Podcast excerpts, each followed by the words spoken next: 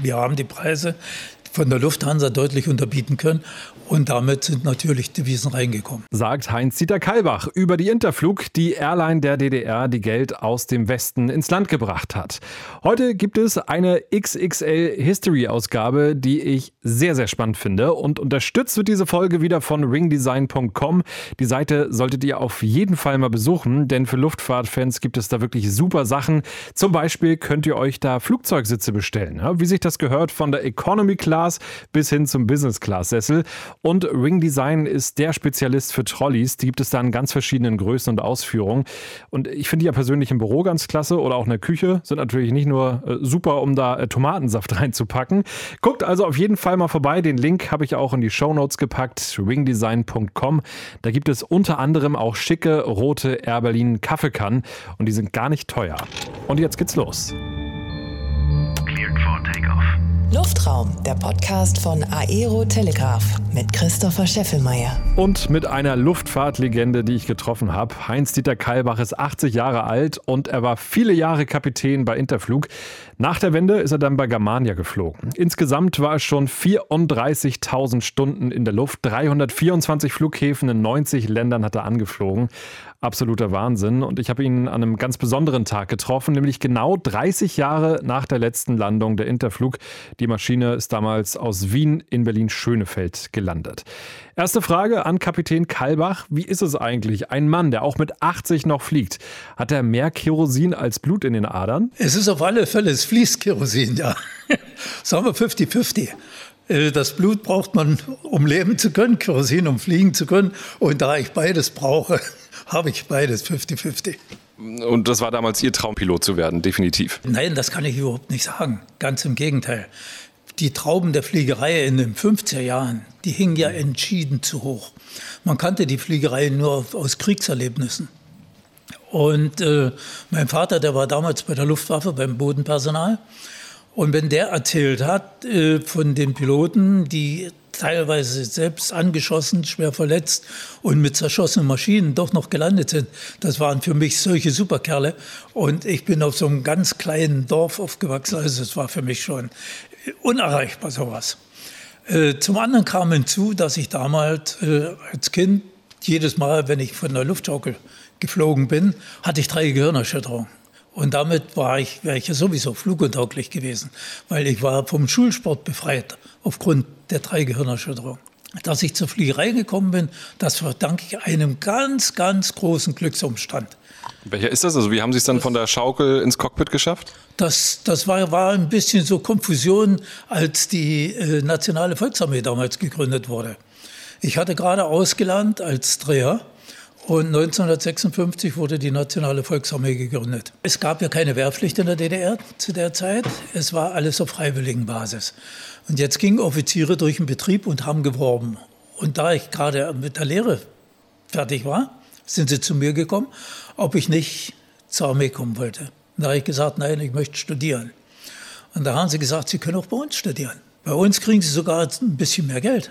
Und wir, wir nehmen sie, sie gehen zur Offiziersschule und sie werden Flugzeugtechniker.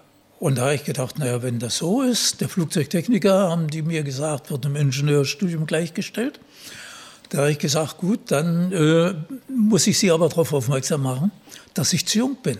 Denn da war ich 16 Jahre. Und da haben sie gesagt, naja, mit, wenn wir mit den Eltern reden und mit Einverständnis der Eltern, ist das schon machbar. Und mein Vater, der hat sofort Ja gesagt.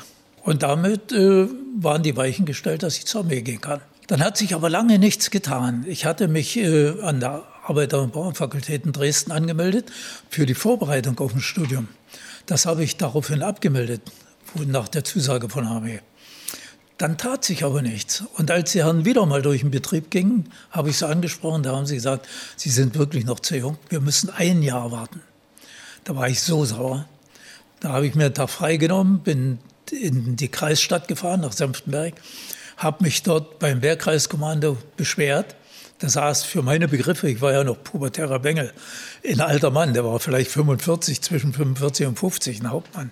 Und da habe ich mit Wut im Bauch mein Anliegen vorgetragen. Und dann hat er gesagt, setz dich mal dahin, ich muss telefonieren. Nach einer ganzen Weile kam er wieder und da sagte er, wir machen eine Ausnahme. Aber Sie müssen eine Aufnahmeprüfung machen. Und die ist schon in der nächsten Woche. Nächste Woche nach Cottbus gefahren zur Aufnahmeprüfung und habe die Aufnahmeprüfung bestanden. Was ich nicht wusste, das ging eine ganze Woche, diese Aufnahmeprüfung. Also knapp ganze Woche. Das war der theoretische Teil und es war eine flugmedizinische Untersuchung. Und ich sollte ja, ich habe mich gewundert, die anderen, die alle da waren, die sprachen von einer Flugtauglichkeitsuntersuchung. Und die kamen alle von der Gesellschaft für Sport und Technik, die sind alle schon geflogen.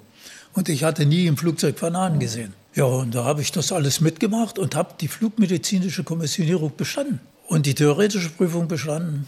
Und als dann verkündet wurde, wer bestanden hat und wer genommen wird, da wurde mein Name mitverlesen und damit war ich in der Gruppe, die Militärflieger werden sollten. Und von da an habe ich nicht mehr locker gelassen.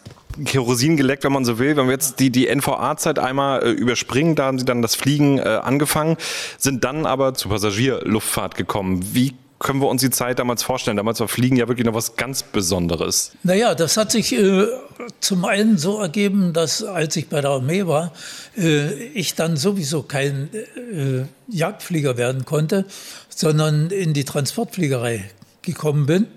Und äh, da habe ich auf der AN2 angefangen und der nächste Typ war die IL-14.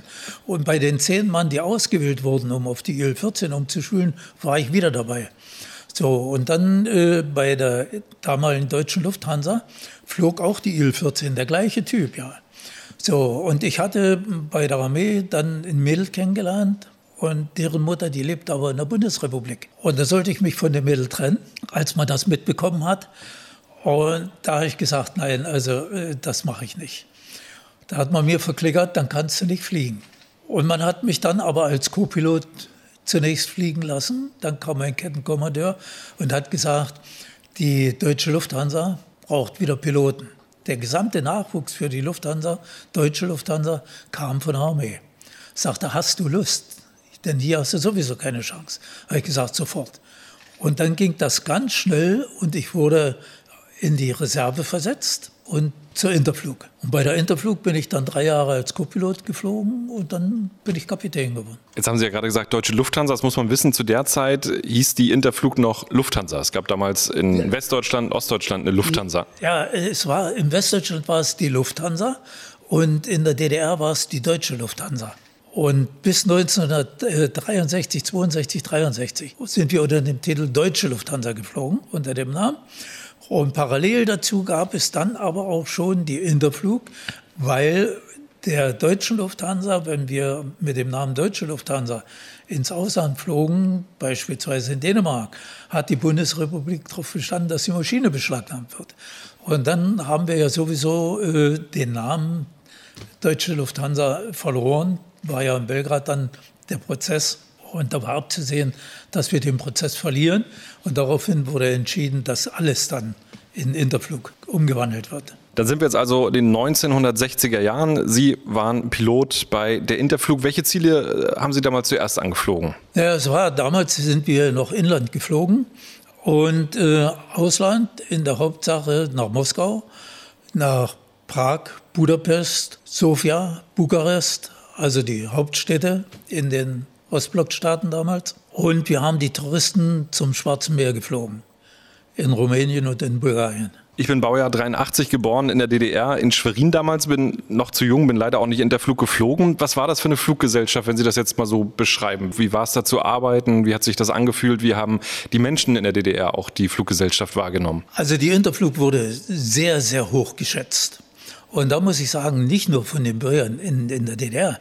Die Interflug war äh, auch von den Leuten aus dem, aus dem westlichen Ausland sehr begehrt und geschätzt. Insbesondere als wir dann äh, ja mit größeren Typen, mit IL-18 oder IL-62, auch weltweit geflogen sind, weil die Interflug war ja entschieden günstiger, preisgünstiger als die westlichen Fluggesellschaften. Die Interflug hatte wirklich ein sehr, sehr hohes Ansehen. Wie war da ungefähr so die Verteilung, wenn Sie jetzt ins, ins Ausland geflogen sind, sagen wir, ins westliche Ausland und ähm, dann in die Kabine geguckt haben? Waren das 50 Prozent Westdeutsche, 50 Prozent Ostdeutsche oder wie war der Schlüssel ungefähr? Nein, als wir dann weltweit geflogen sind, da war der, der Schlüssel überwiegend BRD-Bürger, Italiener, Skandinavier, Polen. Das heißt, die Interflug war auch ein Unternehmen, was ordentlich Devisen ins Land gebracht hat. Ja, wir haben die Preise von der Lufthansa deutlich unterbieten können. Und damit sind natürlich Devisen reingekommen. Haben Sie das irgendwie wahrgenommen, dass hinten hauptsächlich Menschen äh, aus dem Westen sitzen oder war am Ende ganz egal, Passagier ist Passagier? Nee, wir haben das schon, insbesondere die Stewardessen haben das wahrgenommen. Wir vorne ja weniger, wir hatten ja vorne zu tun, aber die Stewardessen hinten, die haben das schon wahrgenommen, denn es gab ja auch einige, die äh, ein bisschen provozierend verhalten haben. Äh, denen der Geruch von, von den Toiletten angeblich, da war ja dieses Fesapin, was da in die Toilettenspülung mit reinkam. Und es gab natürlich einige provokante Dinge. Aber der größte Teil hat sich echt wohlgefühlt an Bord. Wenn Sie ins westliche Ausland geflogen sind, wurden Sie da irgendwie anders wahrgenommen von den ähm, Piloten der westlichen Airlines? Was festzustellen war, alle, egal wo wir waren, ob wir in Lagos waren oder wo, wenn westliche Gesellschaften uns gesehen haben oder wir auf dem, auf dem Vorfeld standen, Maschinen nebeneinander, dass sie gerne in unsere Maschinen wollten, um sich die Maschine mal anzusehen und so. Das war ja aber damals aus Sicherheitsgründen nicht nur von, von Seiten der DDR, das war generell äh, untersagt, gegenseitige Besuche in den Maschinen. Man sollte keine fremden Personen an Bord lassen. Aber das Interesse war immer sehr groß und teilweise ist es denen ja auch gelungen. Man hat es dann nicht ganz ernst genommen und der eine oder andere konnte dann doch mal äh, reinschauen anschauen. Ansonsten muss ich sagen, gab es an den westlichen Flughäfen gab es schon Situationen, wo die Bundesrepublik echt die Hand im Spiel hatte und uns das Leben schwer gemacht hat. Beispielsweise durften wir eine Zeit lang überhaupt nicht die Luftstraßen benutzen in den Ländern, die zur NATO gehörten. Wir mussten also, wenn wir nach Kairo, wir haben damals die Il-14 nach Kairo geflogen, wir mussten uns so durchschlagen. Albanien durfte nicht berührt werden, weil Albanien hatte damals hinkt mit China zusammen in Fragen der Kulturrevolution. Und äh, für die waren wir rotes Tuch. Italien durften wir nicht berühren, also sind wir über die Adriastraße von Otranto durch und dann übers Mittelmeer. Ja, und da hatte ich dann mit einer Maschine, da hatte ich Probleme mit dem Ölklappenmotor. Und Italiener sollte übermitteln an Kairo, wann wir in etwa in Kairo eintreffen, weil wir sind ja bloß 2000 Meter hochgeflogen mit der Il-14 und hatten bei Heraklion zum Beispiel noch keine Verbindung mit äh, Kairo. Und da hat er gesagt, das kann er nicht machen, weil wir aus der Ostzone kommen. Als ich äh, 1977 nach Antananarivo, äh, Madagaskar geflogen bin, wollte dann wieder anlassen, um zurückzufliegen und da sagte mir der Tower, ist verboten. Habe ich gefragt, warum? Auf Weisung des Innenministers. Dann hat sich herausgestellt, dass der Botschafter der Bundesrepublik über den Innenminister veranlasst hatte und dass die Maschine durchsucht wird. Weil man hatte wohl beobachtet, als die Maschine beladen wurde, da haben sie wohl ein paar Kisten gesehen und waren der Meinung, es wäre nicht alles ausgeladen worden. Das war natürlich ein Spektakel dort auf dem Flughafen. Jetzt kamen an die 50 Leutchen da angelaufen und ich habe dann zu dem Chef von der Polizei gesagt, wie viel brauchen Sie zum Durchsuchen der Maschine? Sechs Mann. Sage ich, okay, die sechs Mann dürfen an Bord, alles andere weg. Wurde Maschine durchsucht, es wurde natürlich nichts gefunden und dann kriegten wir die Anlassgenehmigung und durften fliegen. Das waren solche Sachen, die uns wirklich das Leben wahnsinnig schwer gemacht haben. Wie lange hatten Sie damals Aufenthalt? Wenn Sie jetzt so richtig Langstrecke geflogen sind, hatten Sie dann auch so zwei, drei Tage off? Mitunter eine ganze Woche. Und man konnte wirklich Land und Leute kennenlernen. Ich war ja damals äh, Flottenchef von der IL-62 und ich konnte dann durchsetzen, dass die Interflug uns einen Kulturfonds zur Verfügung stellte.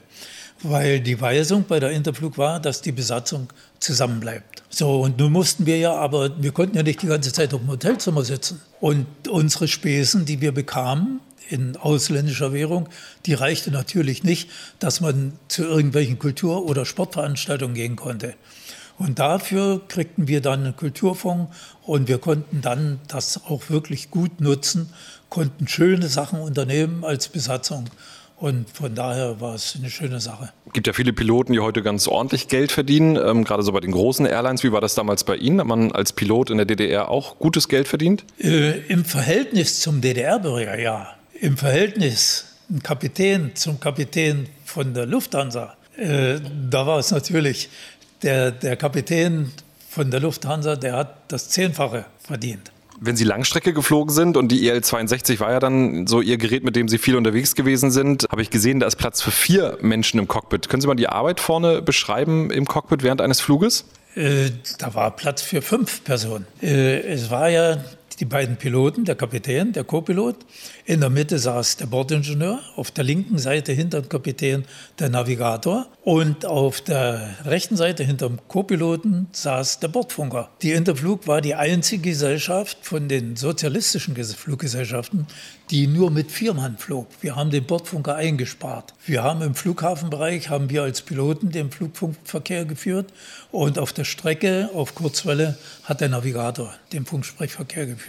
Und damit brauchten wir den Funker nicht mehr. Heute ist es ja gang und gäbe, wenn man so ähm, nach Japan zum Beispiel fliegt, dann fliegen ja drei äh, Piloten vorne im Cockpit. Man kann sich ein bisschen abwechseln, auch mal schlafen. Gibt ja so einen Crew-Rest, wo man sich auch mal richtig hinlegen kann. Wie war das damals bei Ihnen? Ja, wir sind teilweise auch mit verstärkter Besatzung geflogen und wir haben dann eine First-Class-Kabine hinten eingebaut, eine zusätzliche, der die als Ruheraum für die Crew diente. Okay, also konnten Sie da auch mal schlafen. Haben Sie auch Regierungsmitglieder geflogen? Ja, ich habe äh, viele Regierungsmitglieder geflogen. Zum Beispiel die Margot Honegger war ein unwahrscheinlich angenehmer Fluggast. Die ist, wenn sie an Bord gekommen ist, sie ist ins Cockpit gekommen, sie hat jedem die Hand gegeben.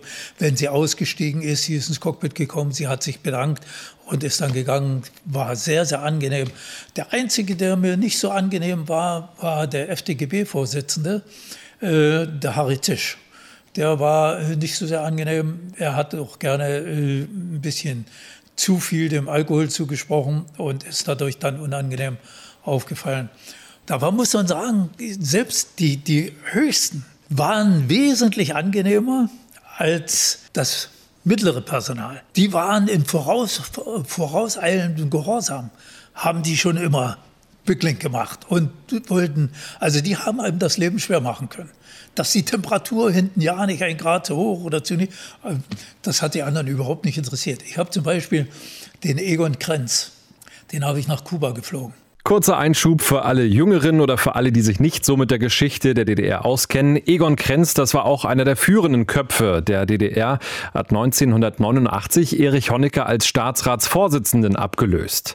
Damit zurück zum Flug nach Kuba mit Egon Krenz an Bord von Kapitän Kalbach. Jetzt brauchte ich, da wir durchflogen, musste ich mit verstärkter Besatzung fliegen, damit wir unterwegs äh, Ruhepausen einhalten können. Und wir hatten aber, da flog eine gesamte FDJ-Delegation nach Kuba mit Egon Krenz. Die Maschine war voll ausgebucht. Wir hatten nur die eine First-Class-Kabine. Und die brauchte ich. Da habe ich das dem Generaldirektor gesagt, dass Egon Krenz die First-Class-Kabine, wenn, muss er sich die teilen mit der Besatzung, die dort Ruhe macht. Und da hat er mit, dem, mit Egon Krenz gesprochen und Egon Krenz hat gesagt, das spielt überhaupt keine Rolle. Ich brauche die nicht. Ich setze mich sowieso zu meinen Leuten. Und so einfach war das. Also die Leute waren unkompliziert. Wie ist die echte Politprominenz unterwegs gewesen? Also Egon Krenz war ja, gehörte ja dann am Ende der DDR ja auch zu den äh, ganz Hohen im Staate. Äh, aber wenn jetzt, sag mal, der Staatsratsvorsitzende Erich Honecker unterwegs gewesen ist, waren das dann teilweise auch reine ähm, Flüge, die wirklich nur für die Politiker durchgeführt wurden? Oder war das dann auch eine Mischung, dass dann auch die normalen Genossen dabei waren? Die wurden dann nur für die Politiker durchgeführt. Da gab es diese Mischung in dem Sinne nicht. Wenn man so liest oder auch so ein paar Dokumentationen über Interflug sich anschaut, dann wird immer so gesagt, das war so eine Familie. Haben Sie das damals auch so empfunden? Ja, das war wirklich wirklich wie eine Familie. Wir haben oft noch als Besatzung, weil wir das ganz einfach das Bedürfnis hatten, zusammengesessen. Insbesondere in der Zeit, als noch nicht alle ein Auto hatten, als man noch in Schönefeld ins Hotel gehen konnte, noch ein Feierabendbierchen trinken konnte gemeinsam und so. Das war, und äh, wenn was passiert ist, wir hatten ja damals 1972 den Absturz von einer Il-62 aufgrund von technischen Mängeln, die konstruktiv bedingt waren. Das hat so wehgetan, weil wir alle, wir kannten uns ja untereinander. Und das war, als hätte ich einen Bruder verloren. Da würde ich eh nochmal drauf zu sprechen kommen. Also Sie haben gesagt, das war ein konstruktiver Fehler im Flugzeug. Grundsätzlich war natürlich die Technik damals noch nicht so weit wie heute. Ähm, können Sie mal beschreiben, wie das damals so gewesen ist, Flugzeuge zu fliegen? Ich habe äh, in so einem Cockpit von der IL-62 mal drin gesessen. Das sieht dann noch richtig eine Handarbeit aus. Ja, das war, zum Teil war es richtig Handarbeit. Wenn man beispielsweise bei starker Turbulenz äh, geflogen ist, dann hat der Autopilot das nicht verkraften können dann musste man von Hand fliegen. Und die alte Variante der IL-62 hat noch keine Hydraulikunterstützung in der Steuerung gehabt. Das war noch direkte Gestängesteuerung. Deswegen hatten wir vorne im Cockpit ein ziemlich breites Steuerhorn, damit man auch einen Hebelarm hatte, um die Maschine bewegen zu können. Das war noch richtig hart. Ich habe, als ich einen, meinen, meinen ersten Flug als Kapitän auf der IL-62 gemacht habe, der ging nach Moskau. Und ungefähr 150 Kilometer vor Moskau fing Turbulenz an im Sinkflug. Und die war so stark, dass der Autopilot das nicht mehr verkraften konnte und die musste von Hand fliegen. Nach der Landung haben mir die Handgelenke bis zum Ellbogengelenk haben mir wehgetan. So anstrengend war das. Also das war schon später, als dann die Il-62M kam, 1982. Äh, die hat schon Unterstützung gehabt über die Spoiler und hydraulische Unterstützung. Da war das dann schon wesentlich einfacher. Würden Sie sagen, dass die Piloten von damals bessere Flugzeugführer waren als heute? Teils, teils. Ich muss sagen, was die, die ganz einfache, da, damals die konventionelle Fliegerei war, wo man nicht diese viele Elektronikunterstützung hatte, äh, da musste man wirklich, man musste die Augen überall haben, man musste kalkulieren, man musste rechnen. Heute macht das alles der Computer. Und wenn das heute mal ausfällt, oder nur Teile davon ausfallen. Dann habe ich die Erfahrung selber gemacht bei den Co-Piloten, die ich bei Germania noch mit hatte. Äh, da waren sie ganz einfach überfordert. Das haben sie so nicht beherrscht, wie wir das handwerklich noch gelernt haben. Und Sie haben ja einiges erlebt, ne? Zehn Triebwerksausfälle habe ich gelesen, davon zweimal ein Triebwerksbrand und da haben Sie dann versucht, den kühlen Kopf zu bewahren? Ich habe mir immer gesagt, als Kapitän habe ich einen unwahrscheinlichen Vertrauensvorschuss von meinen Fluggästen. Weil die gehen davon aus, wenn die sich hinten reinsetzen, der bringt mich schon sicher von A nach B.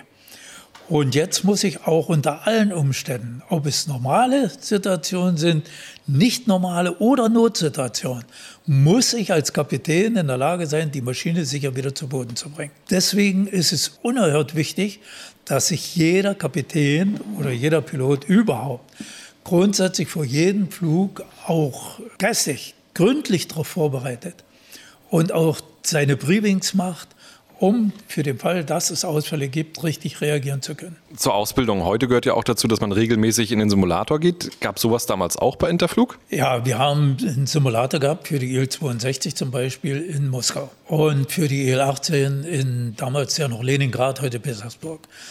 Äh, das waren allerdings Fixed-Base-Simulatoren. Solche Simulatoren, wie man sie heute hat, gab es damals noch nicht. Und da haben wir zweimal, äh, wenn möglich war, zweimal im Jahr äh, eine Überprüfung, in Training mit den Besatzungen und eine Überprüfung gemacht. Heute auf den modernen Simulatoren ist das natürlich entschieden besser. Das heißt, dann gab es damals so eine Kooperation mit Aeroflot. Ja, ja. Dann habe ich auch gelesen, 1976 ein tödlicher Unfall auf dem Flughafen äh, in Tschad. Ähm, da ist ein Flughafenangestellter in den laufenden Motor reingelaufen. Wie haben Sie das damals erlebt? Ja, in, in Jamena. Wir sind ja nachts äh, angekommen und der, der uns einweisen sollte und der die Gänge ranschieben sollte, der uns erwarten sollte, äh, der Bodenangestellte, der war offensichtlich ein bisschen verschlafen, hat die Gänge rangeschoben, ist aber zur falschen Seite weggelaufen. Und wir hatten die Triebwerke gerade den, den, Schalter bewegt zum Abstellen der Triebwerke. Und nur laufen die Turboprop-Triebwerke ja noch vollen Touren eine ganze Weile. Und er lief zur falschen Seite weg und ist in die mit vollen Touren laufende Luftschraube gelaufen. Und das hat ihm den Schädel gespalten, ja, den Unterkiefer abgeschlagen. Und äh, nun musste ja erstmal jemand kommen, der sich überhaupt um den Mann kümmern konnte. Äh, der Tower, der hat das natürlich mitgekriegt, weil wir hatten das ja gleich durchgegeben. Und dann gab es äh, ein sowjetisches Hospital und da ist der Mann aber verstorben. Und das war natürlich für uns äh, logischerweise in der Nacht hat keiner von uns auch nur ein Auge zugekriegt. Kann man sagen, das war wahrscheinlich so einer der Tiefpunkte in Ihrer fliegerischen ja. Karriere bei Interflug, oder? Das war, das war echt haarig und das braucht man kein zweites Mal. Das hat mir so wahnsinnig leid getan. Der Mann, der ohnehin so ein erbärmliches Leben dort äh, führte, äh, hat nun sein Leben auf diese Art und Weise verloren. Das hat mir wahnsinnig wehgetan. Okay, jetzt haben wir den Tiefpunkt erreicht. Jetzt wollen wir mal ein bisschen positiver werden. Wenn Sie äh, an Ihre Zeit bei Interflug zurückdenken, was war so der schönste Moment, wenn es einen gibt? Die schönsten Momente waren im Prinzip Flugzeugwechsel, Typenwechsel. Wenn man dann seinen ersten Alleinflug gemacht hat als Kapitän auf dem neuen Typ, das war dann, wenn man als äh, Flottenchef war festgelegt, Erstflüge zu einer neuen Destination musste der Flottenchef machen oder sein Stellvertreter und einen Kapitän zur Einweisung mitnehmen. Und solche Flüge waren immer was Besonderes. Das kann man sich vorstellen. Besonders auch in der Karriere von Kapitän Kalbach. Er ist Flugzeugmuster aus Ost und West geflogen und da wollte ich wissen, wo war der große Unterschied? Also ich würde mal sagen, erstmal der sowjetischen Technik konnte man eigentlich äh, stark vertrauen. Sie war rustikaler als äh, die späteren Westling-Maschinen, die ich kennengelernt habe. Anfangs, wenn man die Il-62 nimmt, die hätte man in etwa vergleichen können mit der DC-8 oder mit der Boeing 707.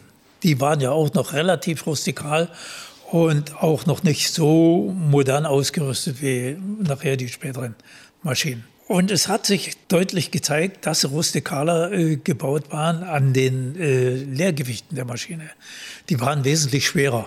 Und der ganz große Unterschied war, dass die Maschinen, die sowjetischer Bauart, im wesentlich höheren Kraftstoffverbrauch hatten als die westlichen Maschinen. Weil Sowjetunion damals Rohöl hatten sie ausreichend.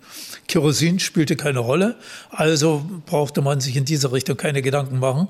Wobei in der westlichen Welt ja die Ökonomie schon immer eine relativ hohe Rolle spielte bei den Gesellschaften, äh, so sparsam wie möglich zu sein. Und äh, das, war, das war der gravierende Unterschied der Kraftstoffverbrauch bei den Maschinen. Ich habe mich das mal gefragt, vielleicht haben Sie die Antwort darauf, wenn man in einem Flugzeug aus der Sowjetunion ähm, sich umschaut, vor allem im Cockpit, da ist immer alles in diesem, ich finde das nicht so ganz so schön, so, so grün. Ja? Die Cockpits sind immer so grün. Wissen Sie, woher diese Farbe kommt? Man hat damals gesagt, das ist günstig für die Augen, das ermüdet nicht so schnell. Die grüne Farbe im Cockpit, wenn alles grau in grau gehalten ist und die Instrumente grau in grau, äh, das, das ermüdet. Und man hat das Grün für die Augen als sehr vorteilhaft angesehen und deswegen die Cockpits grün gestaltet. Und Sie haben bei der Interflug auch den Airbus geflogen, der A310, der Ende der 80er dann zur Flotte dazugekommen ist. Wie war dann der Umstieg von einem sowjetischen Flugzeug auf den Airbus? Äh, das war ein ganz, ganz großer Schritt und war relativ schwer. Weil wir hatten ja hier in, auf der IL-62 eine Viermann-Technologie. Und jetzt von der Viermann-Technologie auf Zweimann-Technologie umzustellen. Da musste also sehr stark umgelernt werden. Und äh, bei der IL-62 zum Beispiel, wenn man da einen Triebwerksausfall hatte, äh, das hat man kaum gemerkt, weil die Triebwerke dicht am Rumpf lagen. Wenn beim Airbus ein Triebwerk ausgefallen ist und die Triebwerke, die hatten eine immense Power, und wenn man dann ja mit einem Triebwerk doch wesentlich mehr Power brauchte, dann war der Anflug zur Landung, wenn man unter Schlechtwetterbedingungen anflog, schon eine Herausforderung. Das musste man erst mal lernen. Und da habe ich doch ganz schöne Schwierigkeiten gehabt am Anfang. Auf dem Simulator in, in Toulouse, äh, das erstmal in den Griff zu kriegen, den Einmotorenflug auf, solch, auf solcher Maschine. Drei A310 hatte Interflug ja in der Flotte Ende der 80er. Was waren die Pläne für die 90er, die Interflug eigentlich vorgehabt hätte mit auch den Airbus-Flugzeugen? Es war vorgesehen, die sowjetischen Maschinen zu reexportieren und äh, Boeing 737 zu leasen und damit mit einer kleinen, mit einer abgespeckten Flotte weiter zu fliegen, zu operieren. Wie kam das damals an? Wir müssen uns also mal zurückerinnern. Ne? Es war der Kalte Krieg. Sie hatten immer Flugzeuge aus dem Ostblock gehabt, damit einmal Flugzeuge vom Klassenfeind, wenn man so will. Wie kam das damals an intern? Also wir, wir selber, wir haben das ganz hoch geschätzt und dass es dem Generaldirektor gelungen war, grünes Licht zu bekommen, Airbus-Flugzeuge zu kaufen Und das als erste von den sozialistischen Fluggesellschaften, das fanden wir schon toll. Und die Passagiere, die äh, damit fliegen konnten, waren natürlich auch begeistert. Es war schon eine wirklich gute Qualität mit den Dingern zu fliegen. Wobei wir mit der ersten Maschine, die wir hatten, äh, ja gleich erstmal eine unangenehme Erfahrung machen mussten, wo die Hydrauliksysteme ausgefallen waren. Da sollte so ein Langstreckentest stattfinden. Alles mit Interflugangehörigen als Passagiere. Und äh, da wurde nach Taschkent geflogen, um Erfahrung zu sammeln. Und auf dem Rückflug waren dann die drei Hydrauliksysteme ausgefallen. Und da musste halt dann wirklich konventionell alt hergebracht mit Handsteuerung musste das Ding halt nach Hause gebracht werden von der Besatzung. Ich war da nicht dabei. Da war der Gedanke, da kauft man einmal am Westen und dann ist es Schrott. Nö, das war der Gedanke nicht, aber äh, ja, wird sowas wieder auftreten? Klar, man war erstmal verunsichert. Vor allen Dingen, das war ja auch noch äh, relativ, alles ja relativ neu. Ja, dann kam die Mauer, äh, beziehungsweise die Wende, die Mauer ist gefallen, wenig später dann die Wiedervereinigung. Wie haben Sie diese Zeit im Wandel damals bei Interflug erlebt? Ganz, ganz schlimm, weil äh, es war ja vor 30 Jahren, heute vor 30 Jahren, der letzte Flug. Die Kollegen standen da mit schwarzen Fahnen. Viele hatten ja gedacht, jetzt ist die Wende. Und jetzt geht es erstmal richtig los. Jetzt werden wir gemeinsam parallel zur Lufthansa weltweit fliegen und die Kolleginnen, insbesondere die Stewardessen oder die Kollegen, die noch nicht ins, äh, wir haben immer gesagt, nicht sozialistische Wirtschaftsgebiet fliegen dürfen, die haben gedacht, jetzt geht es überall hin. Und statt überall hin durften sie gehen und durften der Fliegerei Adieu sagen. Es gab ja Übernahmepläne äh, von British Airways unter anderem. Alles kam anders. Die Treuhand hat dann die Interflug ja einfach platt gemacht. Da waren Sie damals wahrscheinlich richtig auf Zinne, oder? Ja, natürlich. Man hat die Welt nicht mehr verstanden. Und dann haben wir uns gesagt, ja, eigentlich haben wir das ja in der Schule mal gelernt. Das heißt, Sie haben sich bestätigt. Am Ende zählt Profit, der Große macht den Kleinen platt. Genau so. Und da geht es nicht mehr darum, dass man überhaupt äh, mitmenschliche Gefühle hat. Nein, von den 7800 äh, Mitarbeitern, die die Interflug hatte, waren 7000 zunächst auf der Straße. Und da gab es keine Auffanggesellschaft.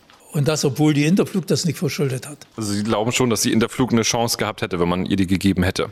Ja, mit der Konzeption, die man hatte, mit drei Airbus und mit Boeing 737, 300 und dann vielleicht später 700 und die auf Leasingbasis das hätte funktionieren können. Und letzter Punkt in dieser Folge, auch das gehört zu Interflug, die Stasi, Staatssicherheit, die Geheimpolizei der DDR, die natürlich bei dieser Fluggesellschaft eine große Rolle gespielt haben muss. Auch darüber habe ich mit Kapitän Hans-Dieter Kalbach gesprochen, der rückblickend sagt, ja, die Stasi, die gehörte irgendwie bei Interflug dazu. Ich war ja mal im Fokus der Staatssicherheit. Meine Frau und, und äh, unsere Freunde, die Freundin von meiner Frau, hatte ich gesagt, macht eine Woche Urlaub in Budapest. Und der Mitarbeiter von der Interflug in Budapest, der hat seine Wohnung zur Verfügung gestellt, damit sie kein Hotel nehmen müssen. Er hat in der Zeit bei seiner Mutter gewohnt. So, und damit sie dort unten auch mit, es gab ja nur begrenzt das Geld, die Forint. Und damit sie sich dort was leisten können, hat er den Forint gegeben. Und er ist nach Berlin gekommen. Ich habe ihm dafür in Berlin dann DDR-Mark gegeben. Und er hat sich eine Kamera gekauft. Nun musste er die Kamera ja durch den Zoll bringen. Das wäre schwierig gewesen. Und ich hatte die Berechtigung, ja unkontrolliert zur Maschine zu gehen. Und dann bin ich mit der Kamera runter, habe die Kamera unten der Stewardess in der Maschine gegeben und sie sollte in der Maschine, die Stewardess kannte ich gut, sie sollte die Kamera dem Ungarn geben. Hat sie auch gemacht. Aber eine andere Kollegin hat das mitgekriegt und deren Mann war IM. Und der hat das natürlich gemeldet. So. Und jetzt waren sie natürlich erstmal scharf. Gibt es da eine Beziehung, die kritisch zu sehen ist. Und da haben sie mich eine Zeit lang observiert und dann haben sie festgestellt, das war wirklich nur im Freundschaftsdienst. Und dann war die Sache, das war zwar alles zu lesen in der Akte, aber damit war die Sache erledigt. Oder äh, in, in eine andere Sache, ich habe einen Kollegen, ein alter Kollege, den ich unheimlich hoch geschätzt habe, der ein ganz toller Kapitän war, der toller Instrukteur war, der dann fluguntauglich geworden war und der hat dann im Flugbetrieb in der objektiven Kontrolle gearbeitet. Und äh, der ist, die hatten dann äh, die Gelegenheit, mal mitzufliegen. Und als er mitgeflogen ist, er war ja jahrelang auf der Ju-62 geflogen, da habe ich ihn auf dem Co-Pilotensitz Platz nehmen lassen. Und hatte auf dem Flug auch ein IM an Bord, was ich nicht wusste. Und ich habe ihn auch äh, mal ein Stückchen steuern lassen. Und der hatte das natürlich gemeldet von der Stasi. Die haben dann gesagt, okay, also das war nicht in Ordnung. Damit hat er gegen die Vorschriften verstoßen. Aber die haben das für sich behalten, die haben das nicht weitergemeldet. Aber Big Brother is watching you. Also es wurde immer, man musste schon ein bisschen aufpassen, mit wem man unterwegs ist, was man macht. Ja. Aber wie gesagt, ich habe also in dieser Richtung äh, keine negativen Erfahrungen mit denen gemacht. Zum Glück nicht. Das war die erste Folge mit Kapitän Kalbach. Beim nächsten Mal sprechen wir dann über die Zeit nach der Wende. Und da hat er im Cockpit einer Boeing 737 der Germania einen echten Horror erleben müssen. Da sagt er, du fliegst, den mache ich kalt. Ich bringe euch alle um. Er hat die Entführung bzw. ein Selbstmordattentat überstanden, wenn auch verletzt. Auch darum geht es in der nächsten Ausgabe. Also am besten diesen Podcast jetzt abonnieren, damit ihr nichts verpasst. Und wenn euch diese Folge gefallen hat, dann freue ich mich über Bewertungen in eurer Podcast-App. Bis zum nächsten Mal. Luftraum, der Podcast von Aero Telegraph mit Christopher Scheffelmeier. Fucking break set.